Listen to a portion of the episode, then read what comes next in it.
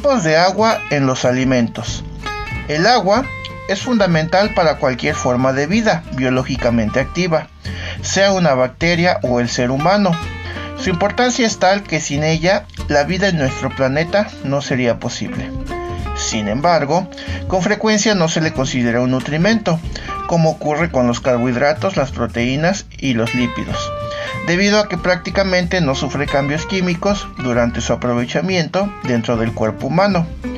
El organismo la pierde continuamente por el sudor, la orina, la respiración y las heces, y requiere un mínimo aproximado de 2 litros y medio diarios para llevar a cabo adecuadamente sus distintas funciones biológicas.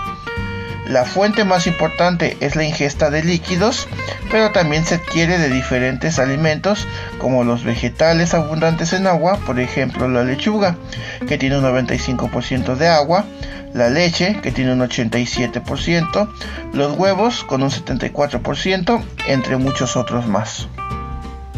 Los alimentos tienen dos tipos de agua, el agua libre y el agua ligada.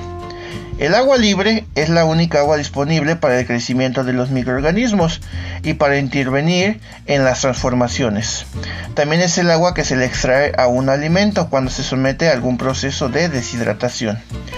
Por su parte, el agua ligada es aquella que está unida a la superficie sólida de un alimento y no actúa por estar inmóvil o no disponible. En otras palabras, el agua ligada está combinada con otros elementos y no está disponible para los microorganismos, por lo tanto no afecta al crecimiento microbiano. Una vez que tenemos claro la diferencia entre agua libre y agua ligada, podemos entender el concepto de actividad de agua. ¿Qué es la actividad de agua? Es la cantidad de agua libre que hay en un alimento. Es decir, la cantidad de agua disponible para reaccionar químicamente con otras sustancias y provocar el crecimiento microbiano. Normalmente se expresa como AW por sus siglas en inglés y sus unidades de medida van de 0 a 1. La actividad de agua es probablemente el parámetro más importante en el campo de la conservación de los alimentos, ya que es un indicador del crecimiento microbiano y de la velocidad de deterioro.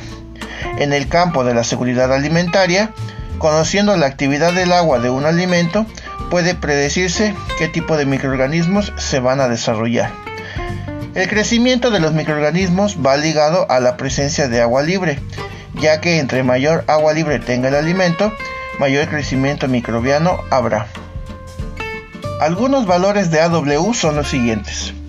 1 Alimentos altamente perecederos como las carnes y pescados frescos, las frutas, la leche, tienen una W de 0.98. 2. Alimentos semi-perecederos o alimentos de humedad intermedia como las frutas secas, la harina, los cereales, algunos quesos madurados, tienen una W entre 0.60 y 0.85. 3. Alimentos no perecederos como los dulces, el chocolate, la miel, los fideos, las galletas, las papas fritas, las verduras secas, el huevo en polvo y la leche en polvo tienen una W inferior a 0.60. Es muy importante recalcar que los alimentos deshidratados no permiten el crecimiento bacteriano hasta el momento en que son reconstituidos con agua. Una vez rehidratados, vuelven a aumentar su AW. La actividad de agua también es un indicador de propiedades físicas, tales como la textura, el color, el sabor, la consistencia y el aroma, ya que dichas propiedades van cambiando en medida que el agua va disminuyendo en un alimento.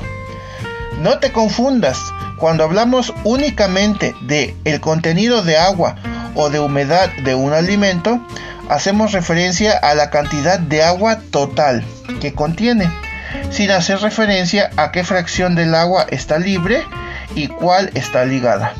Por lo tanto, no proporciona información exacta sobre el crecimiento microbiano.